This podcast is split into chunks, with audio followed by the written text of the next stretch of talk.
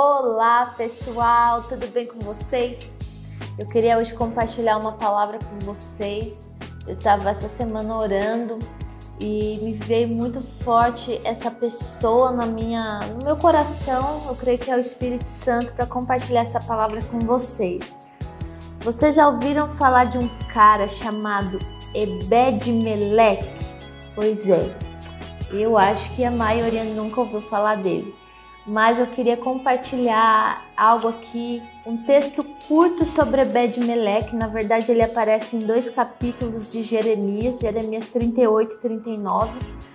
E quando Jeremias estava profetizando em Israel, profetizando em Judá, na verdade, e ele estava alertando os reis e o povo de Israel porque os babilônicos estavam vindo, né? Então ele estava pedindo se rendam para que vocês não morram, né? Ele estava tentando alertar o povo porque o povo estava vivendo ali, né? Todo errado na idolatria, na, enfim. É... E aí os, os oficiais do rei ficaram tão revoltados com Jeremias que eles falam ali para o rei, não, vamos prender Jeremias. E o que, que eles fazem? Eles jogam Jeremias numa cisterna, tipo um poço, e Jeremias fica jogado ali naquele poço no meio da lama, dos detritos, ali sem comida, sem água, sem nada. E é nesse momento que aparece um eunuco etíope chamado Ebed-Melech. Então Ebed-Melech vai até o rei, intercede ali, rei, deixa, era o rei Zedequias, me deixa tirar Jeremias desse poço, porque senão ele vai morrer ali. Né? E Ebed-Meleque, o rei libera ele, ele vai ali, salva Jeremias daquele poço é, e deixa ali Jeremias no, no pátio da guarda. E por quê? Porque ele sabia da importância de quem era Jeremias. Né? Enquanto os oficiais do rei falavam que ele era um louco, Ebed-Melech tratava Jeremias como profeta do Senhor. E por que, que a história desse rapaz é tão importante? E em Jeremias 39, é, diz assim, 39, 14 diz assim, eu vou ler a partir do 15. Ora, quando Jeremias ainda estava detido no pátio da guarda, a palavra do Senhor tinha vindo a ele dizendo: Vai e diga a Ebed-Meleque o etíope, que assim diz o Senhor dos exércitos, o Deus de Israel: Eis que eu cumprirei as minhas palavras contra esta cidade para o mal e não para o bem. Elas se cumprirão diante de você naquele dia, mas a você eu livrarei naquele dia, diz o Senhor, e você não será entregue nas mãos dos homens de quem tem medo pois eu certamente o salvarei. Você não cairá à espada, a sua vida lhe será por despojo, porque você confiou em mim, diz o Senhor. Então, essa passagem é tão linda, por quê? Porque Ebed-Meleque, ele era um estrangeiro, ele era escravo em Israel, porque ele era um eunuco escravo, e, e qual é a importância de a gente ver a atitude de Ebed-Meleque? Porque no padrão judaico, no padrão de Israel, um eunuco jamais poderia entrar no templo do Senhor. Um eunuco jamais teria parte com o Senhor ali, segundo os padrões, os padrões de Israel.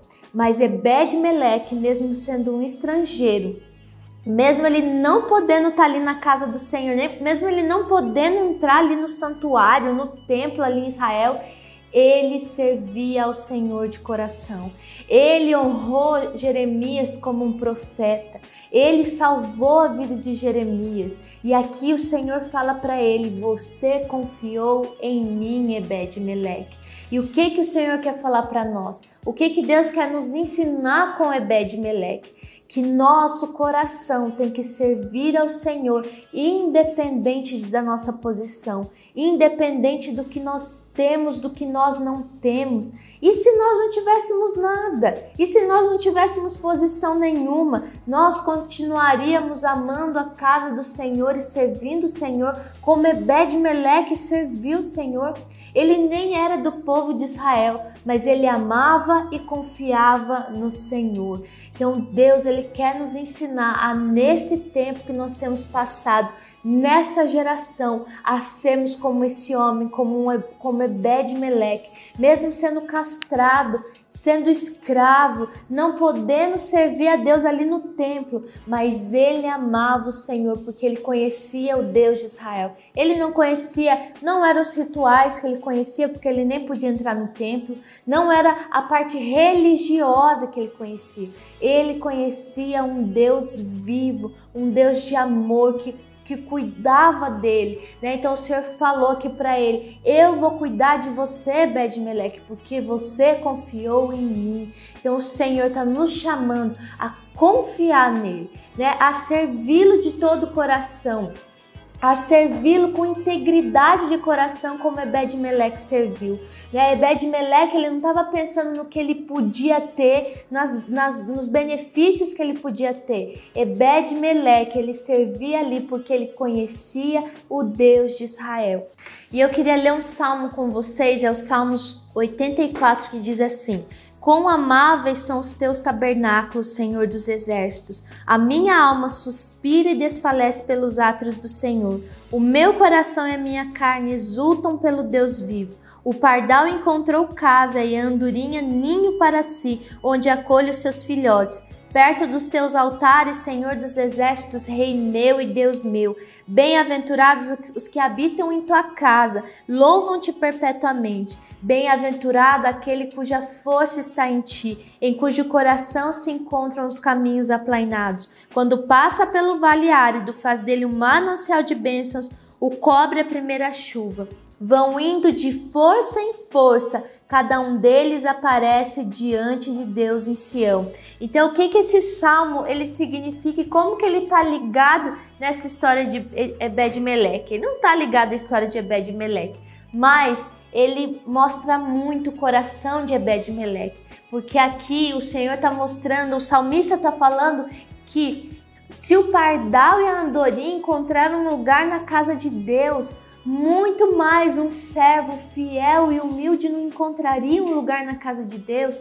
Então, quando nós pensamos em Ebed-Meleque, né, um servo ali fiel e humilde, que sabia que ele era ali um escravo, ele era um eunuco, mas ele servia a Deus de todo o coração. Então, o que que o Senhor fala? Que aqueles, que bem-aventurado aquele cuja força está em ti, que o coração se encontra os caminhos aplanados, que faz do vale árido, do vale seco manancial. O que que Ebed-Meleque fez na vida dele? Ele não podia entrar ali no templo, ele não podia ter fazer os rituais religiosos ali que qualquer judeu podia fazer, mas ele fez desse vale árido um manancial. Por quê? Porque se a andorinha e o pardal encontraram um lugar na casa do Senhor, ele também tinha um lugar especial em Deus. E é isso que o Senhor tem para nós. O Senhor está nos chamando a amá-lo de todo o nosso coração, a servir a noiva de Cristo, a noiva de Cristo. Nós somos essa noiva, a igreja é a noiva de Cristo. Nós precisamos amá-la, independente de qualquer posição, independente de qualquer é, do que se você tem ou se você não tem. Deus está nos chamando como Ebed Melech, tinha uma aliança com o Senhor. Deus está nos chamando a nós termos uma aliança com a nossa igreja local. Deus está nos chamando a termos uma aliança uns com os outros em amor. Né? E aqui fala vão indo de força em força, cada um deles aparece diante de Deus em Sião. Então, quando nós temos esse coração humilde e fiel, nós vamos caminhar o que? De força em força no Senhor. Né? Então, eu olho, eu li esse texto, eu, eu, eu me lembrei de Ebed-Meleque né, de pensar nesse homem que caminhou de força em força servindo ao Senhor em humildade e fidelidade. E qual foi a promessa? Quando Israel estava sendo atacado pela Babilônia, as pessoas estavam sendo levadas cativas para a Babilônia, Deus veio através do profeta Jeremias e deu uma palavra para ele: Você não será atingido eu vou cuidar de você, porque você confiou em mim. Então, essa é a promessa para aqueles que têm uma aliança com o Senhor, têm uma aliança com a sua igreja, têm uma aliança de amor, fidelidade e humildade. Então, eu queria te abençoar com essa palavra em nome de Jesus.